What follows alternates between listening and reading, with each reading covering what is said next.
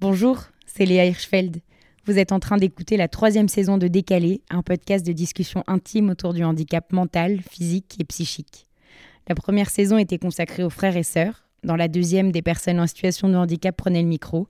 Et cette fois-ci, ce sont des parents qui racontent. Il l'a prouvé au fil des saisons, ce podcast représente une source de connaissances indispensable pour que nos sociétés répondent avec justesse aux besoins des personnes en situation de handicap, des proches, des professionnels concernés, mais aussi des autres qui manquent d'outils pour s'impliquer. Certains thèmes peuvent heurter, notre monde est rempli de contradictions et mon intention est que nous puissions discuter et travailler ensemble à lever le voile sur des vérités difficiles. Décalé est un projet indépendant, alors si ce contenu vous plaît, faites un don sur décalépodcast.com, parlez-en, partagez-le, mettez une note et un commentaire sur votre plateforme d'écoute. Ça le référencera et ça permettra à d'autres de le découvrir. Et ça m'aiderait beaucoup. Pour entrer en contact avec des invités ou avec moi, n'hésitez pas à m'écrire sur la page Instagram décalé-du-bas podcast ou sur décalépodcast.com. Merci pour votre soutien. J'espère que vous apprécierez ces conversations et qu'elles vous donneront envie de discuter à votre tour. Et je vous souhaite une très bonne écoute.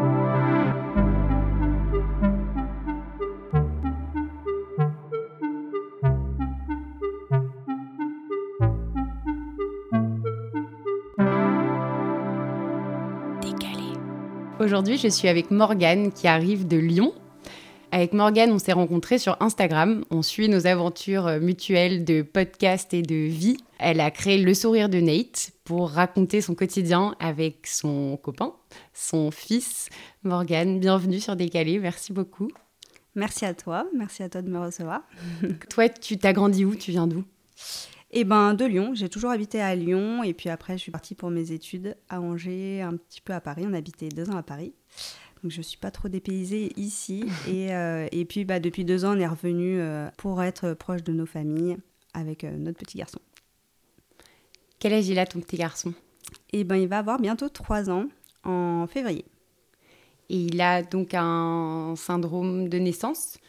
Oui, c'est ça. Ça s'appelle le syndrome d'Alan Erdon Dudley. C'est une maladie génétique euh, extrêmement rare, liée au chromosome X et qui provient uniquement de la mère. Alors dans notre cas, euh, c'est encore plus rare, c'est une mutation de nouveau. Donc c'est-à-dire que euh, c'est vraiment la faute à pas de chance. Donc je ne suis pas porteuse de la maladie. Et c'est une maladie qui arrête le développement vers l'âge de 3-4 mois. Donc c'est vrai que Nate, va avoir bientôt 3 ans, mais son développement, c'est il a peu évolué sur le plan moteur et intellectuel. Et euh, ça entraîne euh, diminution de la masse musculaire, une mauvaise prise de poids, euh, une hypotonie, et voilà. et c'est quelque chose que vous n'avez pas su avant la naissance? Oui, c'est ça. non, non, on l'a pas su pendant la grossesse. Alors en plus, on a une histoire un peu atypique parce que du coup, j'ai fait un déni de grossesse. Enfin, j'ai été enceinte de 6 mois et demi quand on l'a su. Et il est arrivé à 8 mois. Donc c'était assez rapide. Et euh, bah, au tout début, on pensait que c'était un petit garçon euh, en bonne santé. C'est vraiment au fil des mois que, euh, notamment, bah, il tenait pas sa tête, il n'y avait pas de progrès au niveau moteur, il avait du mal à coordonner ses mouvements. Et à l'âge de 5 mois, son poids a complètement stagné. Et du coup, ça a été l'élément déclencheur pour les médecins, pour nous, de, voilà, de se dire, bon, là, il y, a un problème. Et donc, on a eu un rendez-vous à l'hôpital Necker quand Nate avait 5 mois et demi à peu près un déni de grossesse, c'est quand même. Ça a dû être assez impressionnant d'accoucher après un mois et demi. Comment C'est sûr. bah, j'ai pas eu l'impression d'être enceinte, ou presque pas en tout cas. Euh, alors, du coup, à la fin de la naissance, euh, je suis tombée dans les troubles du comportement alimentaire. Donc, j'étais hospitalisée deux fois. On m'avait dit que j'aurais probablement jamais d'enfant. Et finalement, bah, du coup, petit Nate est arrivé. Donc, ça a été euh, un, grand choc quand même. J'avais que 23 ans, j'étais encore dans mes études. Euh, Victor, du coup, le papa ne voulait pas forcément d'enfant ou pas tout de suite. Et, euh, donc ça a été un choc et finalement là quand même on a accueilli euh, la nouvelle plutôt très bien. Dès le lendemain on était en train de choisir le prénom et on faisait le magasin donc j'avais toujours rêvé d'avoir un petit garçon donc il a été très bien accueilli et tout de suite aimé. Comment ça se prépare l'arrivée comme ça d'un enfant du jour au lendemain? Bah, c'est vrai qu'au final, on s'est très peu posé de questions. Quand on a su que j'étais enceinte, on pensait que j'étais enceinte de 3-4 mois, mais pas plus. Et c'est lors de l'échographie, bah, tout de suite après, hein, qu'on a su que j'étais enceinte de 6 mois et demi. Compensait pas autant. Et puis bah, tout s'est enchaîné parce qu'il a fallu trouver une maternité qui n'accepte pas du tout aussi tard normalement, mais bon, mon cas était quand même un petit peu particulier. Et tout s'est enchaîné euh, très très très vite. Et j'ai arrêté mon travail. En fait, euh, du coup, j'étais super en forme. Donc j'ai décalé mon congé euh, mat pour avoir plus de semaines avec le bébé après. Et sauf qu'en fait, j'ai arrêté de travailler et le soir même, bah, j'ai commencé à, avoir des contractions et j'ai accouché le lendemain. Donc c'était aussi très rapide. Donc à aucun moment tu as eu le ventre rond? Alors du coup, c'est vrai que j'avais, bah, du coup, avec les troubles du comportement alimentaire, j'avais aussi perdu beaucoup de poids. Enfin, alors, j'ai alterné entre anorexie mentale et hyperphagie, donc mon poids, il a quand même beaucoup fluctué.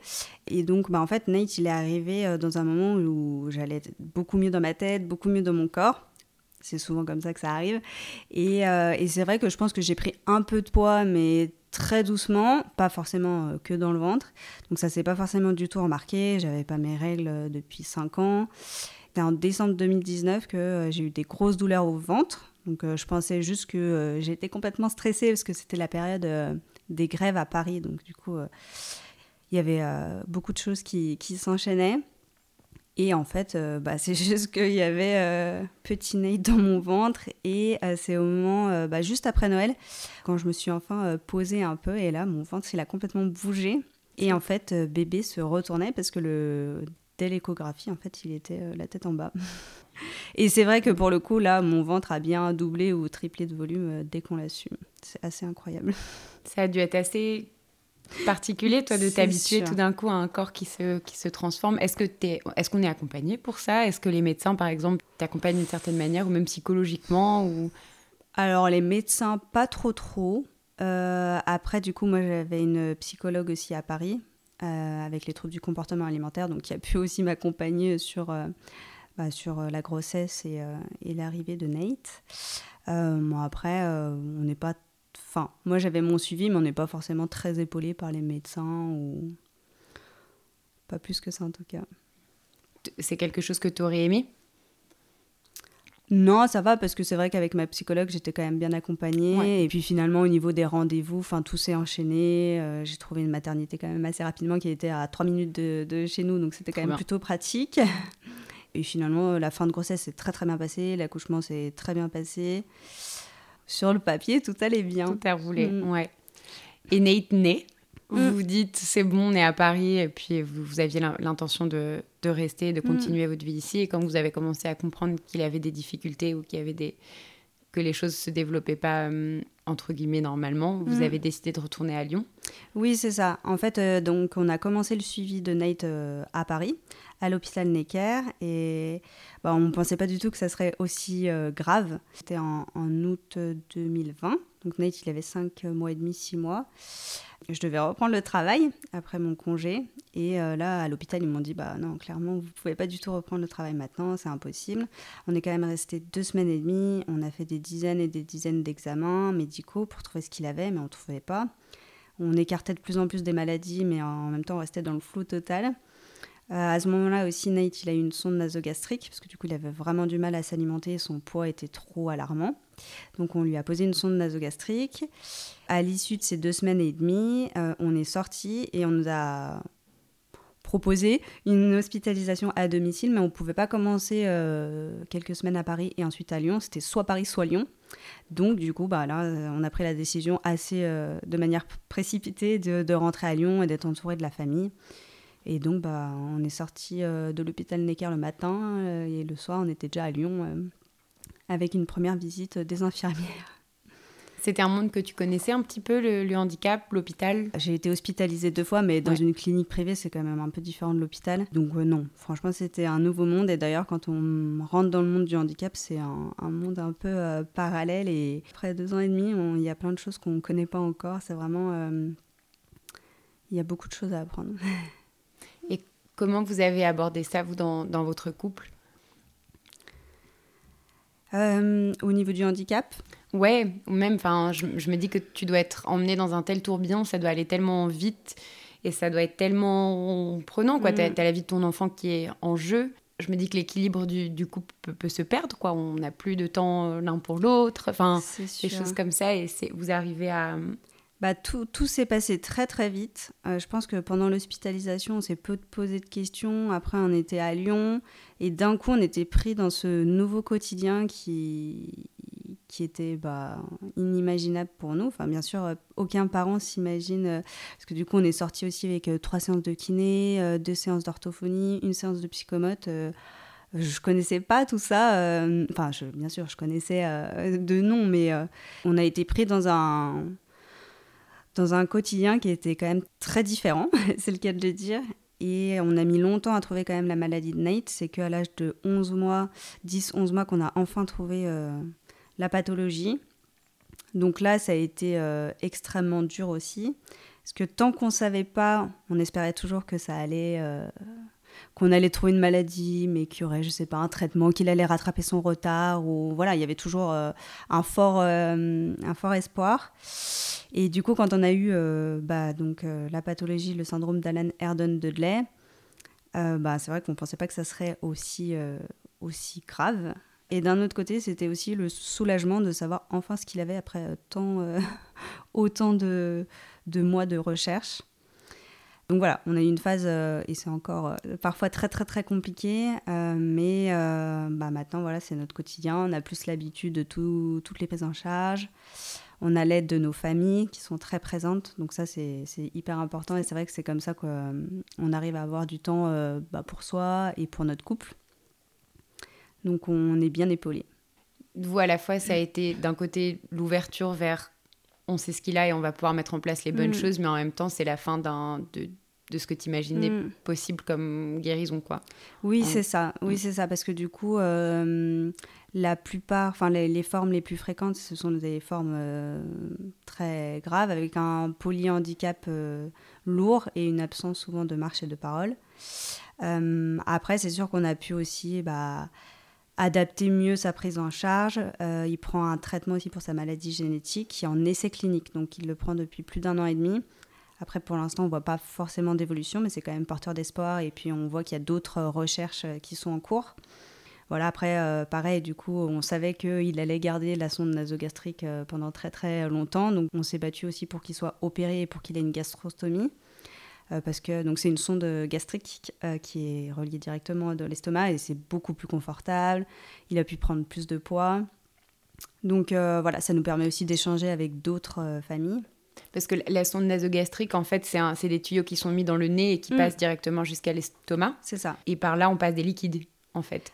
Oui, l'alimentation, les médicaments, etc. Finalement, tout. Mais c'est vrai qu'avec la gastrostomie, maintenant, on peut passer un peu de purée, de yaourt. Mm un peu plus solide. Avant la gastrostomie, il ne pouvait rien manger de solide. En gros. Euh, oui, c'est ça. Ouais. Mais en fait, c'est juste que c'est très. Alors, déjà, il l'arrachait tout le temps. Donc, il fallait la reposer très souvent et c'est hyper invasif. C'est des moments qui étaient atroces. Je fais tous les soins, mais c'est vrai que c'est la seule chose que j'ai jamais voulu euh, faire.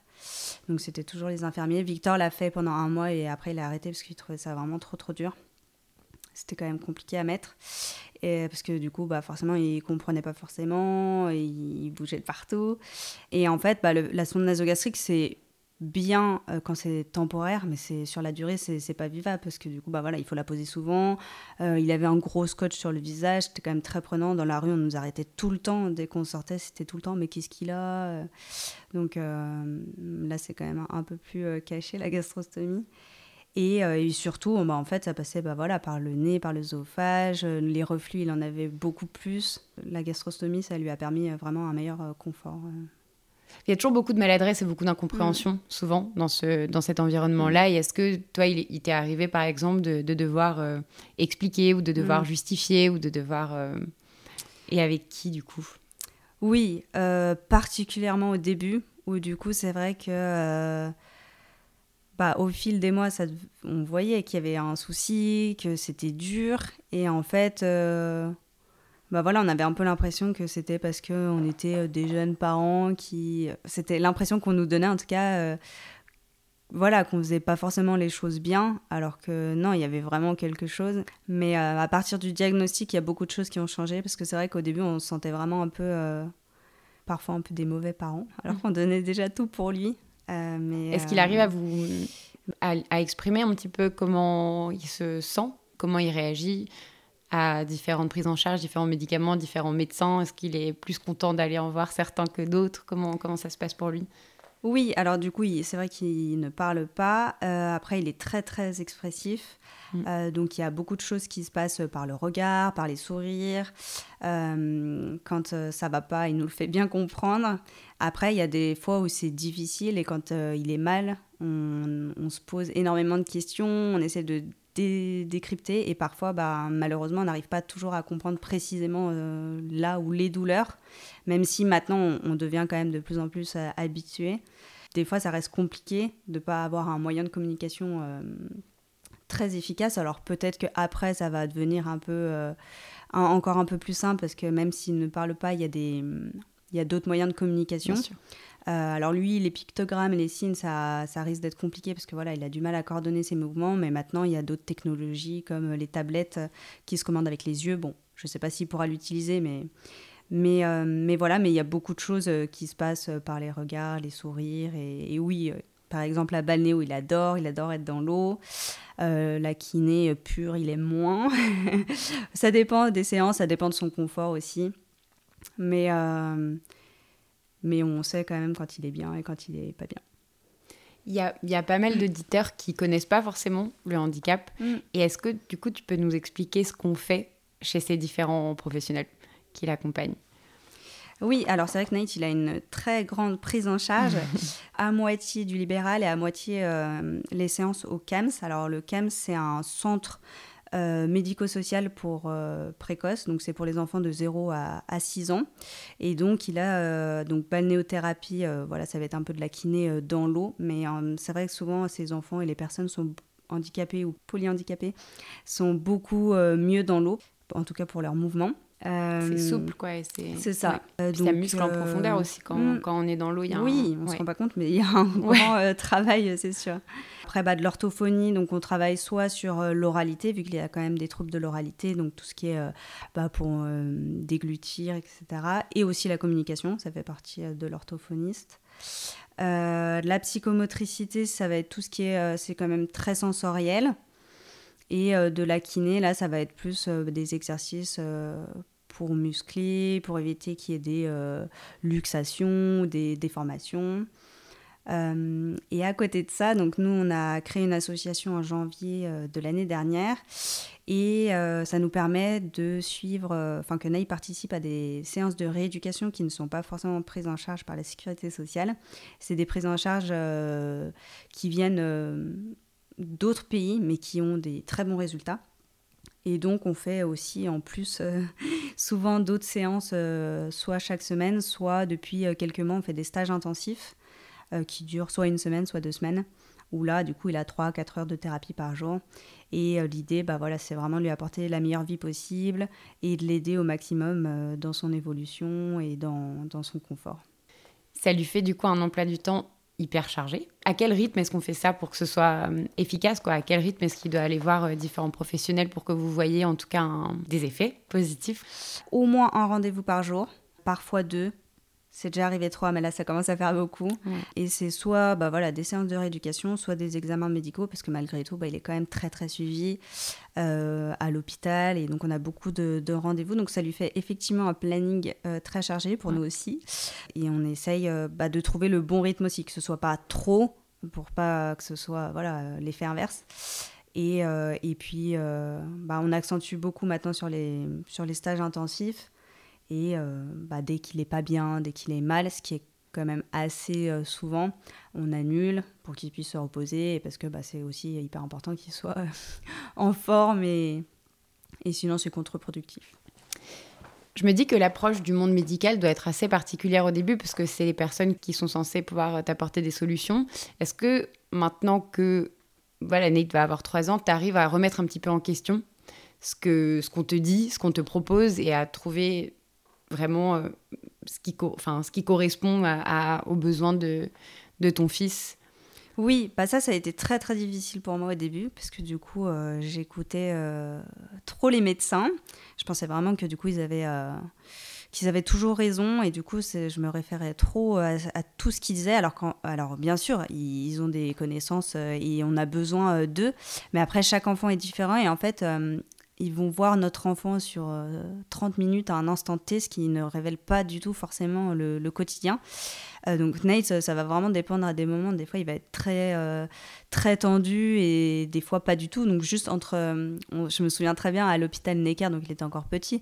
Mais voilà, on avait vu un professionnel qui nous avait dit, oh là là, il n'est pas du tout tendu et 30 minutes après, euh, il y avait un autre médecin qui disait Oh là là, mais là c'est une catastrophe, il faut qu'on lui donne un médicament euh, parce qu'il est trop tendu. Enfin, donc euh, j'ai appris du coup à, écouter bien sûr, à, mais aussi à peser voilà, le pour et le contre de ce qu'ils nous disent et parce que finalement on, connaît notre fils bah, mieux que personne. Mais c'est vrai que ça c'est pas toujours simple et c'est vrai que aussi quand on rentre dans le monde du handicap, polyhandicap, bah, malheureusement il faut se battre pour tout. C'est déjà un combat au quotidien, mais en fait on se rend compte qu'il faut se battre pour tout. Euh, pour avoir un rendez-vous parce que on n'est pas forcément écouté, euh, parce que sur des douleurs de notre enfant, bah ils vont pas vraiment investiguer plus euh, ou des choses comme ça. Donc euh, voilà, rien que la gastrostomie, j'ai quand même dû me battre pendant 4 mois euh, pour qu'il soit opéré. Et parce que, bah voilà, c'était pas forcément la priorité. En plus, on était en plein Covid, donc c'était pas des opérations euh, urgentes. Pourquoi ça a pris autant de temps Parce qu'on considère que c'est secondaire qui peut déjà être nourri par son nasogastrique. Oui, c'est ça. Bah, C'est ça. Et puis du coup, il voyait pas forcément toutes ces douleurs au quotidien, les reflux. On n'était peut-être pas forcément bien bien écouté et on était en plein Covid, donc c'est sûr que bah voilà, toutes les opérations qui n'étaient pas urgentes étaient euh, décalées. Et au final, je, enfin, heureusement qu'on a eu euh, cette gastrostomie, mais c'est toujours comme ça. Et donc voilà, maintenant il faut faire un peu aussi la part des choses. La France, elle est quand même encore un peu en retard, surtout sous le monde du handicap, et elle n'est pas très ouverte. Bah, si on écoute euh, le CAMS, il faut pas du tout faire, par exemple, la méthode MEDEC qui vient du Chili. Et pourtant, je suis convaincue, il y a des parents qui ont vu d'excellents résultats chez leur enfant. C'est des exercices principalement basés voilà, sur la gravité pour essayer de d'avoir des connexions neuronales. Donc c'est très bien de commencer euh, petit parce que bah en fait euh, quand l'enfant est plus grand, c'est difficile euh, pour le thérapeute et souvent des fois ils sont deux thérapeutes du coup et, et en fait on se rend compte que c'est hyper difficile bah parce que même si Nate il est encore petit il fait quand même 10 kilos, donc c'est lourd et c'est vraiment des exercices. J'arrivais pas, donc c'est vrai qu'on. Donc tu dois le mettre en l'air, mm. tête en bas, sur le côté, bah, des choses comme ça. C'est ça. tu le fais voler dans l'air. Il adore. c'est ça. Bah c'est vrai que depuis qu'on a commencé, il tient quand même mieux sa tête, il y a un meilleur tonus. Après bon, c'est difficile de se dire c'est que cette méthode. Je pense que c'est aussi un peu tout ce qu'on fait et tout ce qu'on a mis en place pour Nate. C'est 360 ce que vous faites. Il y a vraiment mm. c'est toutes les parties du corps et, de, du cerveau et de enfin vous vous faites un travail absolument complet, quoi. c'est ça. Donc euh, oui, c'est vraiment difficile de se dire euh, y c'est que ça qui marche. Je pense pas. C'est vraiment le fait qu'on fasse plein de choses, qu'il y ait plusieurs disciplines. Mais voilà, c'est vrai que du coup, euh, souvent, on, se heurte finalement à des, des contradictions et des réflexions comme il faut pas du tout faire ça. Mais du coup, il faut faire quoi? Qu'est-ce qui, suggère euh, d'autres? Ce qu'on fait aussi à côté, kiné, euh, psychomote, orthophoniste, mais pas forcément. Bah, en fait, souvent en France, tant que c'est pas reconnu scientifiquement, c'est un peu mal vu. Et donc, euh, malheureusement, il y a encore beaucoup de professionnels qui sont plutôt fermés. Alors, de plus en plus aussi, il y en a qui, qui s'ouvrent, et ça, c'est super. Généralement, c'est euh, des médecins qui sont un peu plus jeunes et qui sont un peu plus ouverts au stage intensif, au... le fait qu'on parte à l'étranger, c'est quand même incroyable de, devoir partir en Espagne ou en Pologne où il n'y a pas de centre comme ça en France. Et du coup, euh, bah, beaucoup de familles euh, sont obligées de partir à l'étranger. Donc, c'est des méthodes qui ne sont pas reconnues et donc on peut même pas trouver sur le territoire. C'est pas interdit.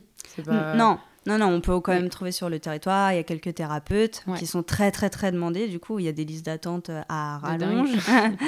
il y a quand même heureusement des thérapeutes euh, en France. Après, euh, bah voilà, ça dépend. Il faut trouver le bon thérapeute qui soit pas trop loin et c'est souvent assez difficile. Ou sinon, bah, voilà, les familles bougent aussi en France. mais il n'y a pas de centre. sur toute l'année, par exemple, avec plein de thérapies ouvertes toute l'année. Non, on peut avoir des stages intensifs en France parce que c'est organisé euh, à ce moment-là. Il n'y a que 4 euh, ou 5 enfants qui peuvent bénéficier. Donc faut faut avoir euh, faut en avoir connaissance et avoir une place.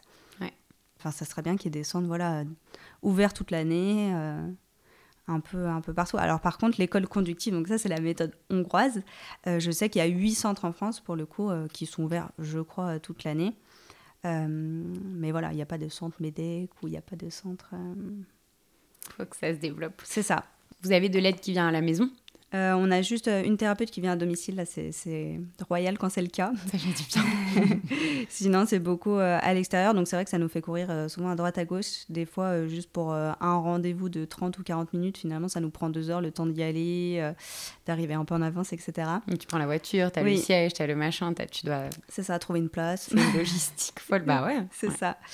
Euh, après, euh, l'objectif à moyen terme, c'est quand même qu'il intègre un institut spécialisé où du coup il soit bien, ça soit son école à lui, il y va le matin, on le récupère le soir. Et euh, là, en général, la plupart en tout cas des séances de rééducation sont sur place. Donc c'est un gros gain de temps et ça, ça nous permettrait d'avoir une vie un peu plus traditionnelle. Ouais. Toi, tu continues à travailler? Non, du coup, j'ai dû arrêter complètement le travail euh, bah, la naissance de Nate. Je devais reprendre euh, en août 2020. Et finalement, bah, voilà, c'est là où, tout a commencé, euh, les hospitalisations, toutes les séances de thérapie. Donc depuis, j'ai jamais repris le travail. Pour l'instant, c'est vraiment encore impensable. Bah, parce que voilà, il a trop de rendez-vous, trop de prise en charge. On a du relais, donc ça c'est hyper important, de nos familles. Jusque-là, il allait quelques heures dans une crèche spécialisée. Euh, finalement, on a malheureusement arrêté là il y a 4-5 euh, semaines parce qu'il était vraiment trop, trop, trop, trop malade. Donc il doit avoir une, immunité très fragile. Oui, oui, oui. Je pense qu'il est beaucoup plus euh, fragile que d'autres enfants et surtout il, se met, il met beaucoup, beaucoup de temps à s'en remettre. Donc tout de suite, ça peut vite prendre deux semaines et du coup, bah, c'est deux semaines où on dort pas de la nuit, il faut le porter beaucoup. On a lu toutes les séances de thérapie, donc là on s'est dit finalement euh, effet euh, positif, euh, négatif. ça a été une décision assez dure, mais je pense que pour l'instant c'est la meilleure décision qu'on ait prise. Donc du coup on essaye de trouver une autre solution et on essaye actuellement avec une assistante maternelle pour quelques heures par jour.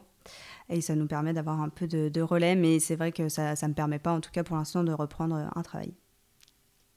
Et niveau euh, sociabilisation, il, y a un endroit, il peut jouer un peu avec d'autres enfants. Il y avait la crèche, j'imagine. Et... À la crèche, ça, c'était vraiment bien parce que du coup, c'était une crèche spécialisée. Donc, il y avait un quart des enfants en situation de handicap et il y avait plus de personnel, forcément. Euh, après, chez l'assistante maternelle, donc on est en adaptation. Donc, j'espère que tout va bien se passer. Euh, il y a un autre enfant et voilà. Il est curieux, il est sociable, il, il, est, il a envie d'aller vers, vers les gens il est, oui, il est très sociable. En fait, depuis tout petit, il a toujours été avec euh, plein de personnes. Il est né euh, un, mois avant le confinement. Donc, on est rentré euh, à Lyon, justement. Donc, on a fait deux mois avec toutes nos familles.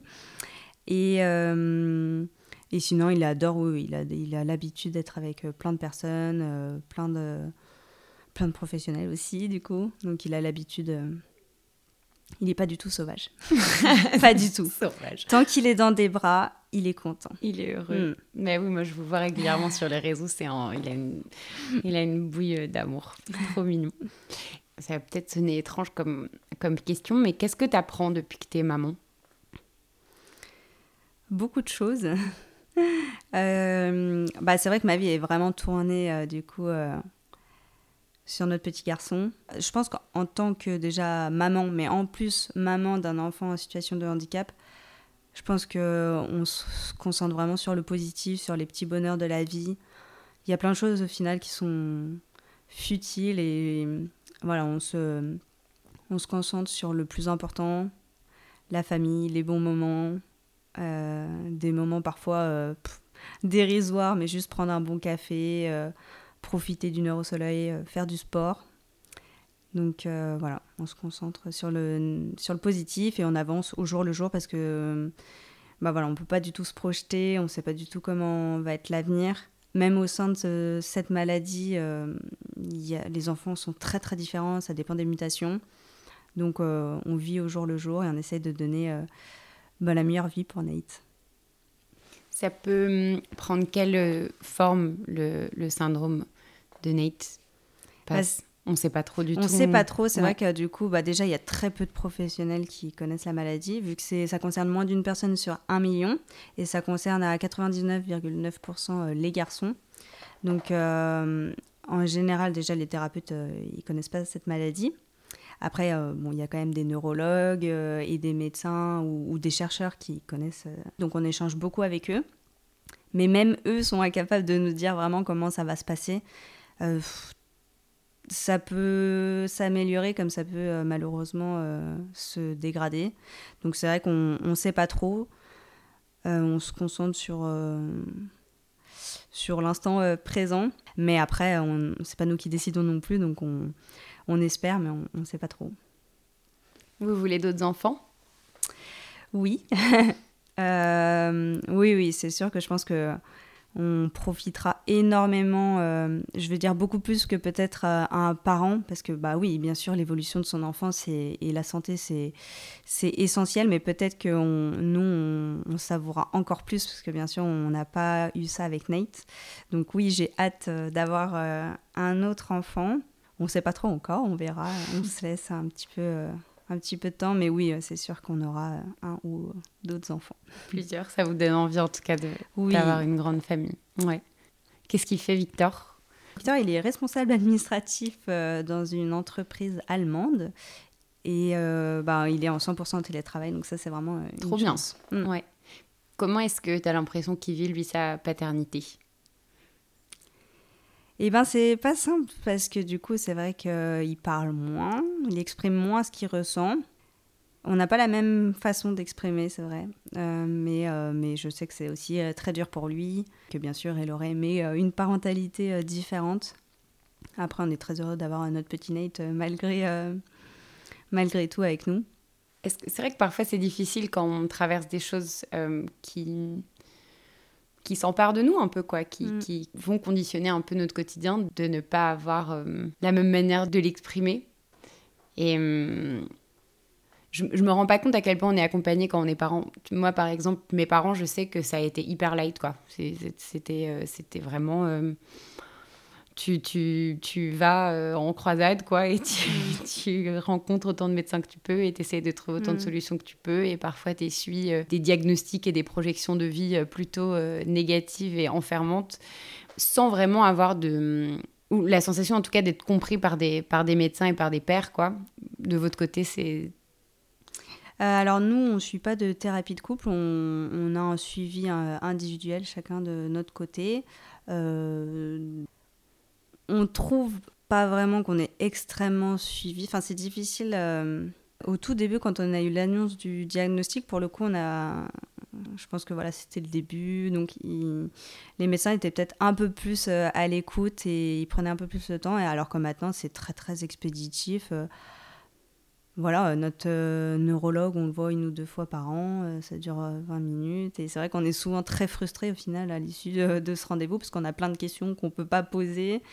Euh, et c'est assez dommage. Et finalement, par contre, si on a des questions, on peut les poser sur notre groupe Facebook euh, international où du coup il y a un groupe pour euh, cette maladie. Et finalement, c'est la meilleure mine d'informations et c'est là où il y a aussi un peu plus de soutien et des gens qui sont. Enfin, des, parents qui sont beaucoup plus capables de nous donner des conseils bah, parce qu'ils vivent une situation qui est quand même très similaire. Puis je trouve que ce qui manque aussi, c'est un référent. En fait, le, gros problème, c'est que du coup, Nate, il est suivi euh, à, l'hôpital euh, de Lyon, mais il, est suivi par plein de médecins différents. Et euh, on a l'impression qu'il n'y a a pas de réunion sur Nate, où du coup, tous ces médecins qui suivent Nate en parlent. Donc, du coup, des fois, on se retrouve à il faut reprendre l'histoire depuis le début, comment s'est passée la grossesse, comment s'est passée l'annonce du diagnostic, alors que tout ça, on l'a dit déjà mille fois, c'est juste Enfin, c'est toujours des moments un peu compliqués, des fois, quand il faut raconter toute l'histoire. Donc, euh, donc voilà, ce qui serait très bien, c'est d'avoir un référent qui puisse coordonner euh, à la fois l'hôpital, à la fois le CAMS, à la fois les libéraux. Par exemple, notre éducatrice spécialisée donc, qui, est, euh, qui est au CAMS, elle, est déjà, elle coordonnait tout ce qui était CAMS et crèche, qui était déjà pas mal. Mm. Mais il faudrait quelqu'un vraiment qui puisse coordonner toutes les institutions et ça serait bien. Et avec d'autres parents, comment vous soutenez? Tu disais que vous avez un groupe euh, sur Facebook. Mm. Euh, nous, c'est vraiment sur des questions euh, souvent très spécifiques, effectivement, sur des dosages, justement, du, notamment du traitement ou d'autres questions vraiment spécifiques que même les médecins ne savent pas trop. Et pour le coup, on a des réponses. Le groupe est très actif, donc on a vraiment des réponses au bout d'une heure. Donc ça, c'est quand même vraiment bien. Et après, sur euh, Instagram, bah, j'échange avec énormément de parents qui, qui vivent des situations similaires. Euh, leur enfant n'a pas forcément du tout la maladie euh, de Nate, mais une autre maladie. Et au final, il y a plein de symptômes qui sont similaires. Mhm. Et puis voilà, il y a des périodes plus difficiles que d'autres. Et par exemple, les parents qui ont le diagnostic, pas forcément encore une fois de la maladie de Nate, mais bah, franchement, quand on, on, a ce diagnostic, on est vraiment perdu. Et ça fait du bien euh, de pouvoir échanger avec d'autres parents, des aides qu'on peut avoir, de parler euh, du suivi euh, et toutes les thérapies aussi qu'on fait à, côté sont pas encore très connues. Et du coup, bah voilà, le but c'est aussi d'en parler, d'informer. Bah, souvent les posts sur les, sur les thérapies qu'on fait des thérapies du coup qui viennent pas de France sont très attendues. J'ai pas mal de questions dessus. Euh, après, euh, c'est hum, beaucoup de, de thérapies et de stages, etc., qui tu parlais tout à l'heure de ce qui est remboursé par la Sécu ou mm. pas. Donc, vous, avez, euh, vous êtes à la MDPH Oui. Ouais. Comment ça se passe? Quel genre d'aide est-ce qu'on a pour les, les enfants? C'est pas les mêmes allocations pour les enfants mm. et les adultes. Est-ce que tu peux nous raconter un peu les process? Vous êtes en plein dedans, j'imagine. Oui, alors bon, il y a plein, il y a plusieurs euh, aides différentes. Euh, il y a l'AJPP qui existe, donc ça c'est l'allocation euh, journalière de la présence parentale. Alors nous, on n'a pas pu avoir cette aide parce que du coup, à l'époque, je crois que maintenant c'est possible pour les, indépendants, mais du coup il fallait être salarié, donc j'étais pas salarié. Donc du coup, on a fait un dossier MDPH. Alors c'est des gros dossiers euh, qui prennent beaucoup de temps. Il faut être plutôt patient, en tout cas. Quand, euh, quand on rentre dans le monde du handicap, c'est toujours euh, très long souvent. Donc la MDPH, c'est la maison départementale des personnes handicapées. En fait, on, on, fait un très gros dossier, on explique la situation, on explique la pathologie de l'enfant. Alors quand on n'a pas la pathologie encore, c'est assez compliqué. Euh, donc des fois, il faut refaire des dossiers. Euh, c'est assez fréquent. Et donc nous, on avait fait un dossier très très détaillé euh, bah, sur la maladie de Nate. Il y a des choses à cocher, mm. à répondre, etc. Et après, il y a une un espace où on peut vraiment. Donc nous, on avait fait quatre pages où on avait décrit vraiment la maladie. Après, donc le dossier il, passe en commission et en fonction des personnes qui ont été dans cette commission, elles vont juger un taux en fait entre 0 et 6, euh, non entre 1 pardon, euh, enfin ou le taux de base et après entre 1 et 6, euh, et bah 6 c'est le plus gros handicap, polyhandicap. Donc Nate est, on a la catégorie 6 pour Nate, il est à plus de 80, égal ou à 80% d'incapacité. Donc voilà, on a, on a cette aide. Après, euh, ça dure deux ou trois ans. Il faut refaire un dossier. Ça dépend de l'évolution aussi. Ça dépend, euh, bien sûr, quand il ira en institut toute la journée, on aura plus cette aide. Enfin voilà, donc ça bouge dans le temps et en fonction de l'évolution et de la vie euh, de, de, la famille. Et ensuite, on peut avoir des aides si on commande un matériel spécialisé, bah, il y a des fois la sécurité sociale qui prend en charge, la mutuelle. Au final, on se rend bien compte qu'il euh, y a beaucoup de choses qui ne sont pas prises en charge. Donc la plupart des familles voilà, montent leur association pour récolter des fonds. Euh. et c'est pareil pour le matériel spécialisé. Il y aura une partie qui est prise en charge souvent, mais pas la, totalité. Surtout si on veut quelque chose qui dure sur le long terme. Si on veut plus d'options, bah là, tout de suite, ça chiffre très très vite. Tu veux bien nous donner quelques chiffres? Oui, euh, alors bah, toutes les séances qu'on fait, MEDEC, l'équithérapie, tout ça, c'est pas pris en charge. Je sais plus, il me semble que j'avais fait un peu le calcul, mais il me semble que ça arrivait à 200 ou 250 euros par mois. Donc c'est vrai que ça, ça va vite. Et ça, c'est sans les stages intensifs. Donc là, par exemple, l'Espagne, donc le centre de rééducation euh, près de Barcelone, c'était euh, un peu plus de 1000 euros la semaine, juste pour les thérapies. Donc bien sûr, à côté de ça, il faut prendre bah, un logement, les déplacements, etc. Et par exemple, euh, du matériel spécialisé, ça peut très vite chiffrer. Par exemple, une poussette spécialisée, euh, ça peut vite chiffrer à 5-6 000 euros. entre, 4, entre 4 et 6 000 euros. Il y a une partie qui va être prise en charge euh, par la Sécu. Après, la mutuelle, ça dépend. Il y en a qui ont des bonnes mutuelles, donc ça, c'est plutôt bien. D'autres, un peu moins. Et souvent, il reste facile. 2000, 3000 euros à la charge des parents, donc bah, tout de suite. Et c'est un matériel indispensable bah oui, c'est sûr. Ouais.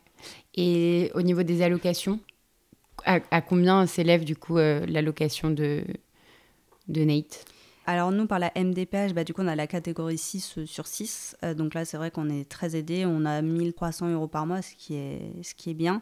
Euh, après, tout de suite, ça dépend voilà, de la catégorie. Je crois que ça doit commencer à 150 euros. Bon, j'ai peur de dire des bêtises, mais voilà, c'est en fonction du, palier.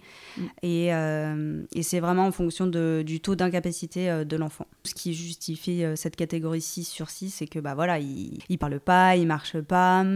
et surtout, il est nourri par gastrostomie. Donc du coup, euh, ça nécessite une prise en charge quand même assez particulière. Euh, bah voilà, là, la crèche spécialisée euh, pouvait le prendre et, et arriver il pouvait lui donner un repas, mais euh, c'est très très peu de crèches. Encore, euh, il n'y a pas longtemps, on cherchait euh, du coup une nounou, et il y a quand même finalement des services au sein de certaines entreprises de nounous qui, sont, qui ont voilà, un service pour les enfants en situation de handicap, donc je trouve ça vraiment génial. Et en fait, dès que c'est gastrosomie, bah, c'est du soin, et là, bah, du coup, ils peuvent plus nous proposer nounou. Ou ou juste en dehors des repas. Mais en fait, Nate, il est quand même nourri quatre fois par jour. Il y a toujours un moment où il y a un repas. Et donc, euh, bah, c'est vrai que dès qu'on parle de gastrostomie, bah, tout de suite, c'est un soin. Et là, c'est. Bah, du coup, c'est vraiment compliqué.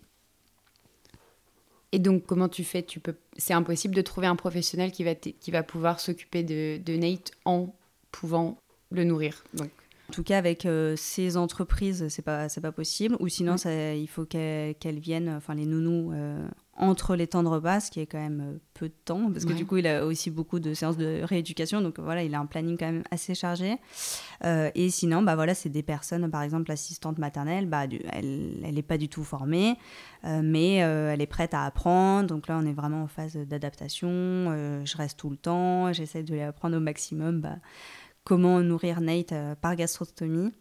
Mais, euh, mais souvent, voilà, et je, comprends, hein, mais souvent ça, ça, fait peur et c'est pas très compliqué en soi, mais bah, tout de suite, c'est quand même du médical, euh, c'est pas fréquent. Donc, euh. Vous, vous imaginez éventuellement avec Victor avoir un, un, métier finalement qui s'inscrive dans, dans, dans, la suite de cette histoire? Enfin, Je sais que parfois il y, y, a des parents qui plaquent tout et construisent comme les bobos mmh, à la ferme euh, ce projet incroyable mmh. de gîte euh, dans le Nord-Pas-de-Calais mmh. où ils ont créé ce lieu un peu de répit slash vacances pour familles avec leurs enfants et où tu as un relais sur place. Enfin, c'est un projet vraiment, vraiment génial.